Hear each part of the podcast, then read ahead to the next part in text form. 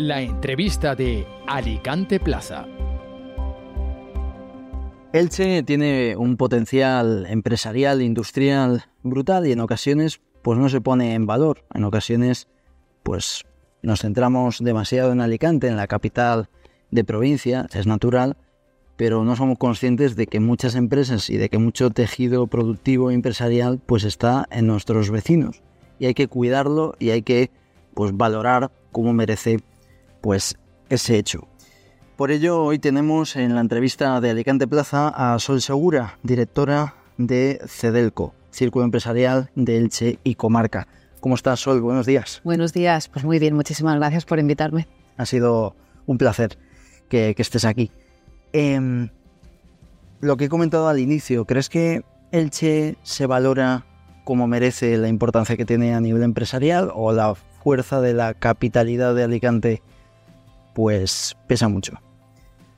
Bueno, a ver, siempre se puede mejorar, siempre se puede ser eh, más, más proactivo y, siempre hay que reclamar que, lo que ya hay se tenga más en cuenta. Yo creo que es una cosa que... A ver, intentando responder de manera justa a tu pregunta, que es lo que, lo que quiero ser justa, eh, creo que siempre se puede mejorar por ambas partes y que tenemos que hacernoslo mirar siempre por, por los dos extremos, ¿no? pero Elche es un potencial industrial importante dentro de la provincia y efectivamente sí que consideramos que, debería de, ponerse más en, relieve o tenerse más en cuenta y sobre todo eh, coger el perfil de Elche y el perfil de Alicante y hacerlo uno, porque al final somos provincia. O sea, a veces vemos eh, la foto viendo una ciudad y otra y lo que no vemos es que en la foto estamos todos, la foto es nuestra, somos provincia, eh, Elche tiene un perfil, Alicante tiene otro y juntos podemos ser imparables. Entonces yo, yo iría más por ahí. Es cierto que Elche teniendo Elche Parque Empresarial tiene un núcleo de empresas e industrial, bueno, que es innegable. De hecho, es uno de los referentes de parques empresariales a nivel europeo. Y eso pues hombre, ¿habrá cosas que mejoran en el parque? Pues claro. ¿Y eh, la entidad de gestión estará trabajando en ello? ¿El ayuntamiento está trabajando en ello? Pues claro. ¿Se puede mejorar? Sí, pero jolín, es referente en Europa. Vamos a ponerlo en valor, vamos a coger las cosas buenas, vamos a utilizarlas, vamos a exportarlas. Yo creo que Alicante tiene muchísimo potencial, Alicante como provincia, y lo que nos falta es trabajar juntos. Has incidido varias veces en la, la necesidad de que haya una mejora por parte de, las dos eh, entidades, ¿no? de los dos sujetos. ¿En qué crees que tiene que mejorar Elche y en qué crees que tiene que mejorar pues, la provincia en general, Alicante, para poner en valor pues, esos elementos? Pues a ver, eh, a nivel empresarial, a nivel industrial, Elche puede seguir mejorando, sí. Una de las acciones que el parque empresarial precisamente, que es de lo que estábamos eh, hablando, eh, tenga esa ampliación de 600.000 metros cuadrados que ya se han tramitado, que estén, que esté el suelo disponible, que, las empresas no se tengan que ir fuera y que se puedan instalar, ¿no? porque tenemos problema de suelo. Ya nosotros llevamos eh, varios años solicitando al ayuntamiento que empiece la tramitación de más suelo industrial en otras áreas, porque claro, esto no es una cosa que tenemos la necesidad o los empresarios tienen la necesidad hoy y el mes que viene está resuelto, es que se te va a 10 años. Entonces vamos a empezar ya a gestionar las soluciones de los problemas futuros. Entonces, por ahí podemos eh, trabajar. ¿Qué a lo mejor en qué aspecto podría mejorar Elche? Que además es una de las cosas que estamos también intentando apoyar. Pues en el sector turístico, por ejemplo, que también genera empleo, que genera empresas, eh, no industriales, pero sí turísticas. Eh, entonces, pues oye, un foco donde podemos mejorar es en el sector eh, turístico, que ahí sí lo tiene más trabajado Alicante, ahí eh, eh, está más consolidado ¿no? el sector turístico en Alicante y en Elche pues estamos un poco por detrás. Bueno, pues vamos a trabajar en ello.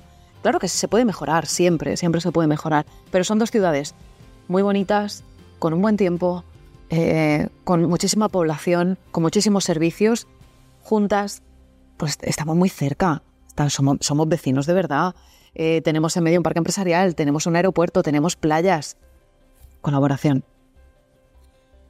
hablas del turismo, precisamente, pues acabáis de publicar un estudio que se lo habéis encargado a la UMH, eh, que tiene que ver con la incidencia económica que tendría la cesión de la Dama de Elche, ¿no? que mm. si no me equivoco es de 56, 56 millones de euros. ¿Qué opinas de este, este caso? ¿no? Es decir, para que la gente sea consciente del el valor y que no simplemente vea la cifra de 56 millones, la importancia que tiene la cesión por parte del Museo Arqueológico Nacional de la Dama de Elche a la ciudad. A ver, la importancia reside en poder disfrutar y, aprovechar y, mm, ¿por qué no?, economizar eh, lo que es tuyo, ¿no? La, Dama de Elche eh, es de Elche, la ciudadanía la, la quiere allí, Em, es una pieza que además tiene el potencial de poner en valor el resto de patrimonio íbero que hay en la ciudad. La Dama es la, pieza más conocida, está en Madrid, nos encantaría tenerla en Elche, porque eso, al final el estudio lo que habla es del impacto económico que generaría tener esa pieza. Pero no es solamente esa pieza, es el primer eslabón de una cadena. Al final la Alcudia la tenemos en la ciudad, queda un porcentaje altísimo por excavar. Eh, se pueden eh, hacer rutas específicas íberas, eh, se pueden hacer muchas cosas turísticas en torno a la cultura, potenciar el valor cultural de, Elche, igual que se ha hecho con el natural. O sea, ya se consiguió que el palmeral fuera patrimonio de, la humanidad. Bueno, pues tienes ahí un patrimonio que es natural, eh, tenemos la posibilidad de hacer el, cultural. ¿no? Y la primera pieza o, la más importante, la más visible, la que es factible porque ya está ahí, porque lo que hay que excavar hay que excavarlo, ¿no? Y tampoco sabes a ciencia cierta lo que te vas a encontrar, pero la pieza ya la tienes. Entonces, si la pieza es de Elche, lo que reclamamos es que esté en Elche. Nos encantaría que fuera de manera permanente, si no puede ser al menos temporal, que pueda ir y venir. Y eso tiene un impacto económico que también revierte en turismo. Entonces, las cifras que, nosotros presentamos en el estudio. Hay una horquilla, ¿vale? El estudio lo que ha hecho es, porque nosotros a la universidad lo que le pedimos es, queremos un estudio en el que podamos poner cifra desde un punto de vista empresarial, que es lo que somos, empresarios, eh, cómo beneficia, cómo repercute en la ciudad y, por tanto, también a las empresas y a la economía. Entonces, el estudio no va de dame la razón y dime que la dama venga. No. Mm. O sea, vamos a estudiar las circunstancias. Entonces, tenemos dos escenarios. El de 2006, que es cuando vino la dama seis meses. Ahí tenemos registro de visitas.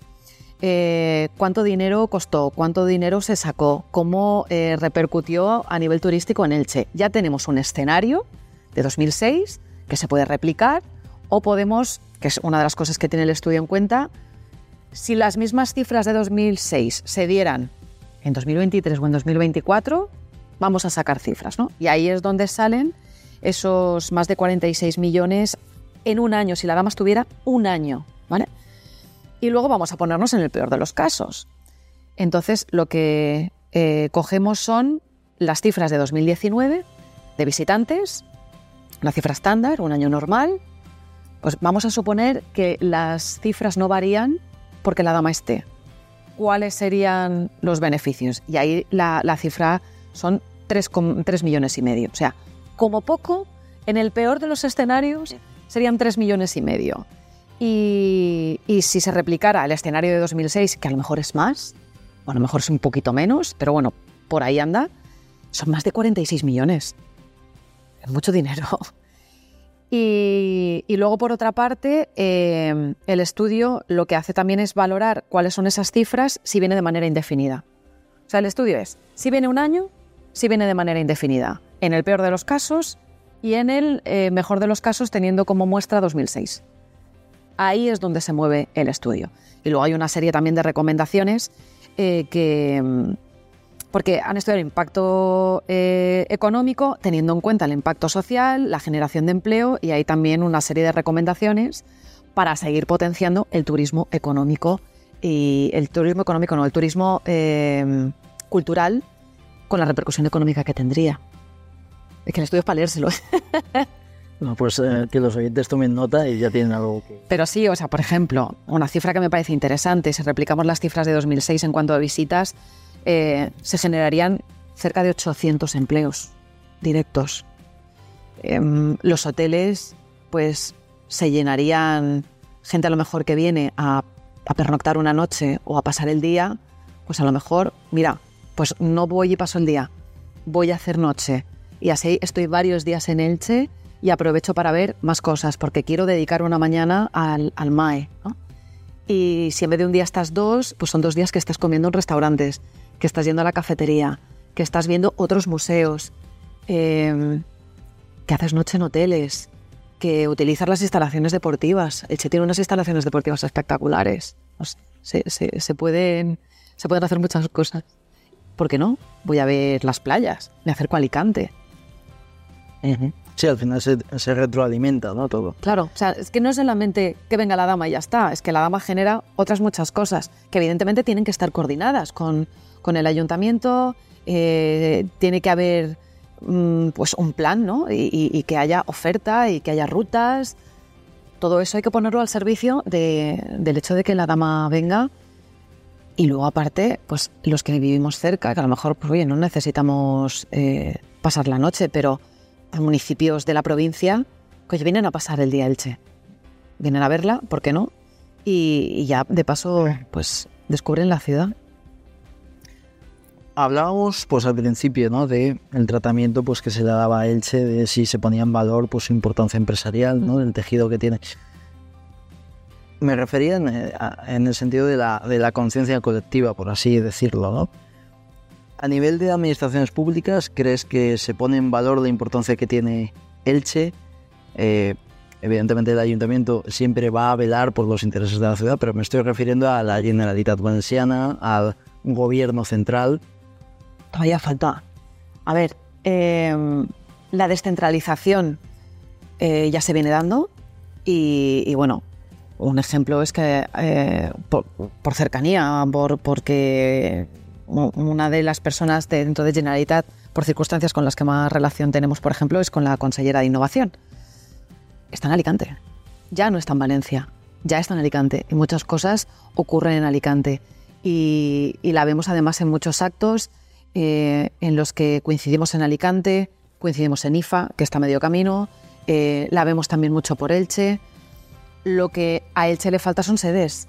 O sea, seguir con esa descentralización y tener eh, pues la, la, la, importancia administrativa, como tú decías, con sedes. Pero bueno, estamos esperando a ver qué, qué pasa con, con la, el casino.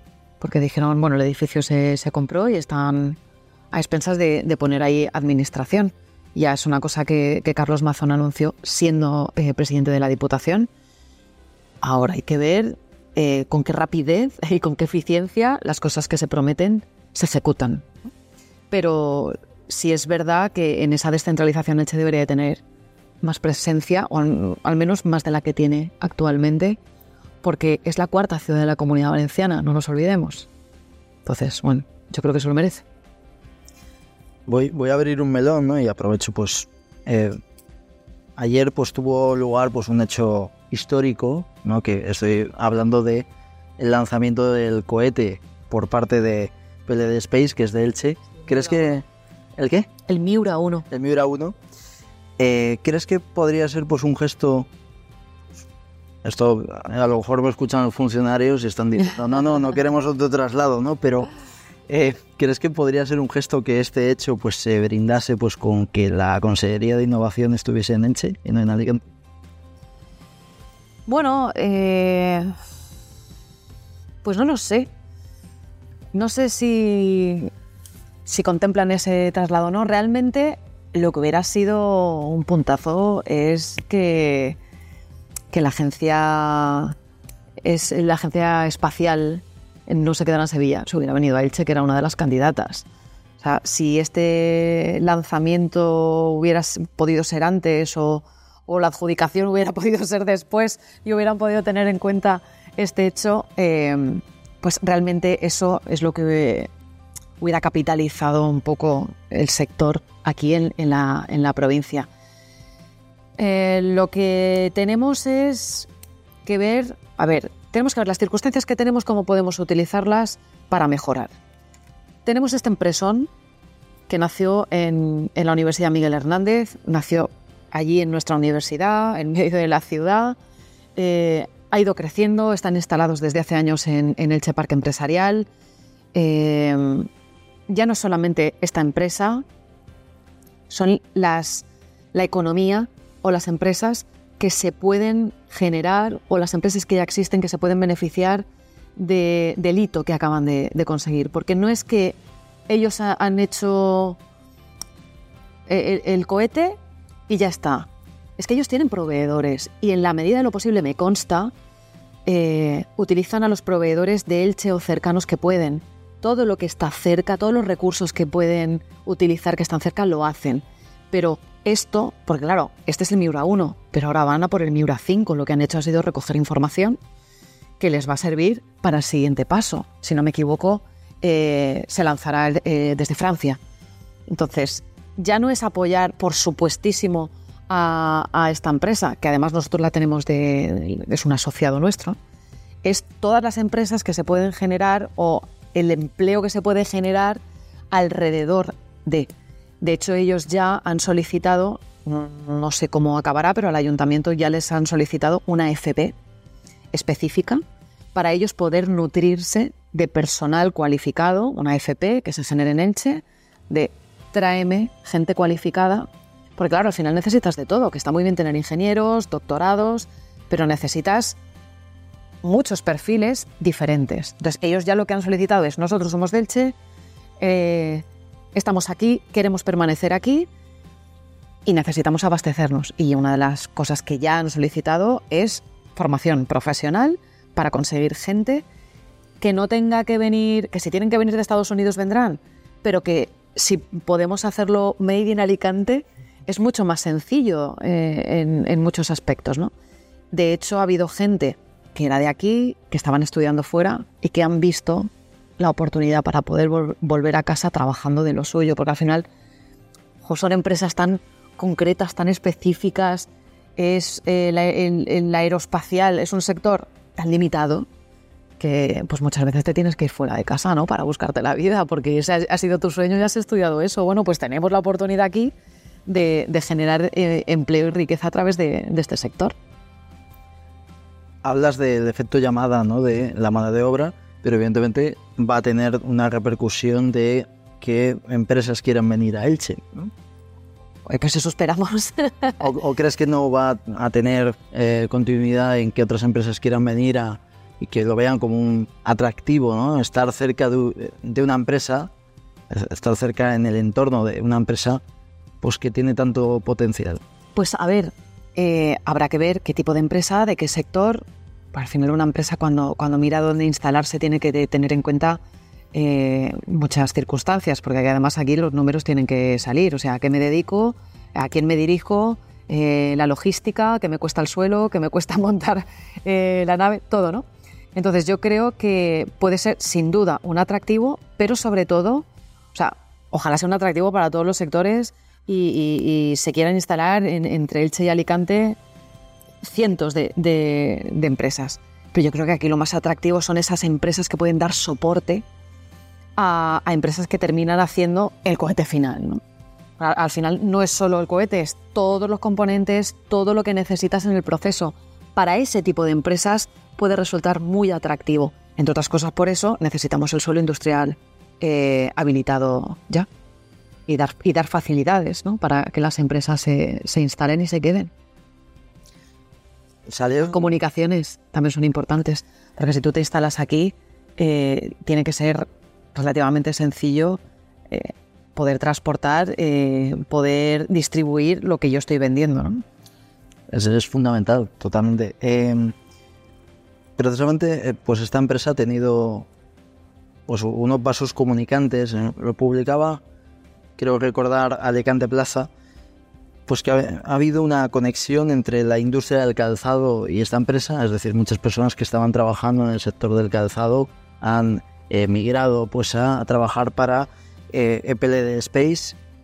Te quería preguntar sobre esa industria en concreto. qué se ha hecho desde la industria del calzado para reinventarse y para que mercados como el chino pues no terminen de dar el, la, estocada ¿no? a, a ver, cuando hablamos de comercio internacional es eh, nos metemos en temas farragosos. ¿Por qué? Y no es que pase con el calzado, también pasa con otros sectores. Cuando tú eres europeo, tú como empresa te tienes que regir a unos estándares de seguridad y de calidad europeos. Y eso está fiscalmente grabado también. O sea, a, ti estar en la norma, pues te cuesta, te cuesta dinero, ¿no? Y es donde hay que estar. Pero claro, ¿qué pasa si después al que viene de fuera le damos más permisividad y no aplicamos las normas eh, tan rigurosas? Pues, al final tú estás perdiendo eh, capacidad. Que, que si alguien puede vender más barato porque los costes son menores, porque no tiene que ajustarse de una manera tan estricta como yo, yo tengo este precio, porque, porque hay unos costes detrás. Y, además ahora tenemos otro escollo, que es con el tema de la sostenibilidad, el productor tiene que pensar no solo cómo está diseñando, en este caso el zapato, mm, para que me salga rentable, para que sea cómodo, para... No, es que pasa después de la vida útil. Hay una responsabilidad del productor después, porque una vez que el zapato tú ya no lo usas, ahora eh, las empresas tienen que tener en cuenta, bien, cuando yo diseño el zapato, después para reciclarlo, la separación de materiales es sencilla, es complicada. ¿Qué proceso? Eh, ¿Cómo recogemos el, eh, el zapato que ya no se usa? ¿Quién lo recoge? ¿A dónde va? ¿Qué coste tiene? Es que la pelota, la pelota es grande, ¿sabes? El tema del calzado es complicado. Eh, tenemos grandes empresas que saben hacer muy bien, eh, en este caso calzados, eh, comprometidos con todo el tema de sostenibilidad. De hecho, se está generando, está empezando a trabajar un scrap ya del calzado. Está compuesto por, si no recuerdo mal, unas 8 o 9 empresas. la mayoría son delche, pero el scrap es nacional. Y es precisamente lo que trabajan es eso, o sea, ¿Qué pasa después? ¿Qué pasa con el tema de la sostenibilidad? ¿Cómo lo aplicamos antes, durante y después? Entonces, compite con todo eso con alguien que viene de fuera que lo tiene mucho más sencillo que tú. Al final, si, si, el mercado, perdóname que te lo diga así. Entonces, claro, si la mano de obra es más, más barata allí, que no diga que, que no estoy diciendo que esté bien, o sea, explotando a la gente, claro, sí, nos salen productos baratos. ¿Es la vía? Pues no, pues la gente tiene derecho a tener su sueldo, a tener sus condiciones y a tener todos una calidad y un bienestar. O sea, que ni muchísimo menos estamos insinuando que haya que pagar menos. Por supuestísimo que no. Eh, la manera que tenemos de, suplir e, e, esos márgenes, pues siendo más eficientes en los procesos de producción. Se está innovando mucho en el proceso. Hay una parte de innovación del propio producto, pues voy a, voy a coger este material que me facilita el reciclado después, que lo hace más ligero, que necesito menos cantidad y por tanto me cuesta más barato. Innovamos en el producto, ya, fantástico. Podemos innovar también en el proceso y hay empresas en el parque empresarial, es que no quiero dar nombres, pero es que hay una muy concreta que tiene una nave de producción que es para verla. O sea, lo tienen al milímetro y hay muchas empresas de calzado y que no son de calzado que están innovando mucho en el tema de, la producción, en los procesos, para ajustar ese, margen de, beneficio. Entonces, es que es muy complicado, no sé si te, he respondido a la pregunta. Sí. Pero, pero competir con, mercados chinos donde las normativas no, no son exactamente iguales para todos. Y luego eh, si seguimos por el tema de la sostenibilidad, esto del fast fashion, esto de, comprar zapatos o ropa que al año están para tirar, o sea, el textil es de las industrias que más contaminan. O sea, kilos y kilos de ropa que acaban en vertederos, porque por contenedores se recoge entre un 5 y un 8%. Entonces tenemos un problemón. Siempre se habla, ¿no? El ejemplo de los vaqueros, ¿no? Lo- el agua que se desperdicia, ¿no? Para eh, Claro. los vaqueros, ¿no? Eso es un ejemplo muy representativo. O sea, ¿crees que quizás se debería, eh, es la clave, ¿no? La, la búsqueda, ¿no? De ese, esos parámetros, ¿crees que a veces son excesivos o crees que tienen su sentido? ¿Crees que deberían abrir un poco más la mano? A ver, mira, aquí el problema es que poner normas al final, eh, para que sean efectivas, y esto el que legisla lo sabe, cuando nos ponen una norma, ¿qué es lo que viene aparejado? Una sanción, dinero, ¿no? O sea, para que cumplamos, al final nos tiene que costar pasta. Y el problema es que nos hemos acostumbrado, los ciudadanos, ¿eh? Tenemos un ritmo de vida y una manera de consumir que una vez la tienes adquirida, ahora cómo lo quitas. Esto va a sonar a señora mayor, pero, pero yo cuando era pequeña, pues mi madre me compraba dos, tres cositas para los fines de semana, eh, irnos a cenar, irnos a, a dar, pero yo no tenía un armario repleto de ropa, ahora tenía ropa buena. Mi madre me la cambiaba cuando se me quedaba pequeña y mi madre se ponía ropa durante años, porque la cuidaba y era buena. La manera de consumir a día de hoy es me voy a comprar tropecientas cosas y la temporada que viene pues me las cambio. ¿Por qué? Porque, porque me he cansado, porque he visto otra que me gusta más, porque después de lavarla tres veces está deformada, pues la desecho. Entonces, lo que tenemos por delante, y es muy complicado, es una labor de concienciación. Hay que concienciar de, hay que volver a lo de antes. Yo no he llegado a eso, pero a mí mis abuelos me lo han contado. Iban a las tiendas con, con las botellas de cristal, con los tarros, con las bolsas de tela, y eso cambió a todo plástico. Y era todo, oye, comodísimo, ir a comprar comodísimo. Hemos mejorado. Bueno, pues esa supuesta mejora que tuvimos hace años, que todo es desechable, que todo es plástico, que nos facilita la compra, nos está suponiendo un grave problema de contaminación, de sostenibilidad. ¿A qué estamos volviendo? A que la bolsica te la llevas de casa. Te la llevas de rafia, te la llevas de tela y vamos a intentar eh, quitar plásticos. Al final, tenemos que consumir de manera responsable. Y eso tenemos que hacerlo compatible con la producción de las empresas. Porque claro, si decimos, vamos a consumir menos, entonces ¿qué hacemos? ¿Cerramos, cerramos empresas? Eh, hay que ver cómo todo eso se equilibra. Al final todo es cuestión de equilibrio. Y eso es muy, muy complicado. Muy complicado. Tenemos muchos retos por delante. Y no son retos que se solucionen de hoy para mañana, son retos a largo plazo. El problema es pues que ya el planeta nos va diciendo que vamos tarde.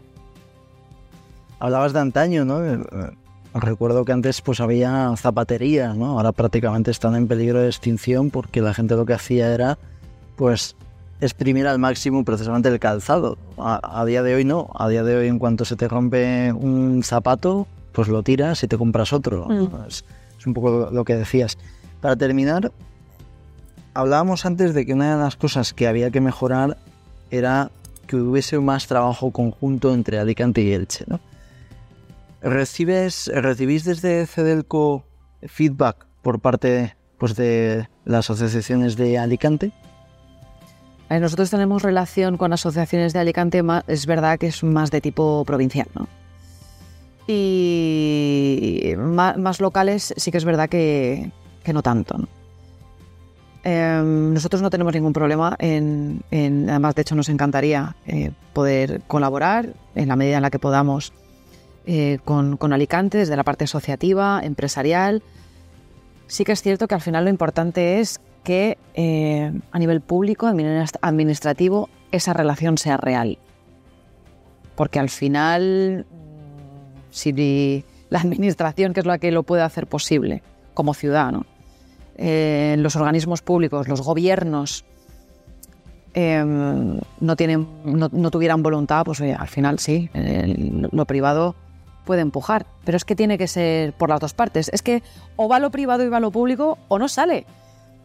Que la silla cojea, es verdad, es, es así, ¿no? Entonces tiene que haber voluntad por, por las dos partes. A mí me gusta que al menos la intención la veo, no sé dónde va a llevar. pero mm, con el cambio de gobierno, pues ya algún acercamiento ha habido entre el, alcalde tanto de Alicante como el de Eche, ya, se han visto y han tenido varias reuniones. Y, bueno, algún movimiento eh, hay, por, Alicante también intentando acercar, eh, bueno, no sé si le puedo nombrar, pero bueno, me consta que Manuel de Santos está, está en ello, ya en su día habló conmigo, tenemos alguna reunión por ahí todavía pendiente para, para seguir ahondando en el tema pero que nosotros por, por nuestra parte, nosotros somos Elche y comarca, no solamente eh, nos enfocamos en Elche, aunque el grueso sí lo tenemos allí, pero al final lo que queremos es provincia. Porque, a ver, yo institucionalmente, como soy Elche y comarca, pues es ahí donde me dirijo a nivel institucional, ¿no? Pero yo tengo empresas de Alicante y yo tengo empresas de fuera que quieren estar y por supuesto tienen cabida en, en Cedelco. Entonces, si por la parte privada hay voluntad, vamos a ponerla todos encima de, la mesa y vamos a colaborar. Si es que al final unos sin otros no somos nada. O sea, si yo produzco y tú eres mi cliente o tú eres un posible cliente y no te hago caso, al final ¿para quién estoy produciendo? ¿O para quién estoy haciendo la actividad que esté haciendo? Y si Elche tiene mucha empresa y Alicante tiene eh, otro perfil o tiene algo más, más turístico, pues vamos a, hacer de, vamos a hacer de la provincia de Alicante algo súper atractivo para que la gente venga a los dos sitios. Y vamos a hacer comunicaciones con el aeropuerto, con el parque empresarial, con IFA, con las universidades. Vamos a conectarnos. Vamos a intentar, entre comillas, ser uno. Porque en un mundo global, ¿qué, qué sentido tiene que cada uno mire para su casa solo? No, sea, así es como lo vemos. Mira, hace tiempo escuchaba una entrevista al alcalde de Málaga, ¿no? Y decía precisamente eso, ¿no? Que lo que tenía de bueno Málaga es que toda la provincia, ¿eh?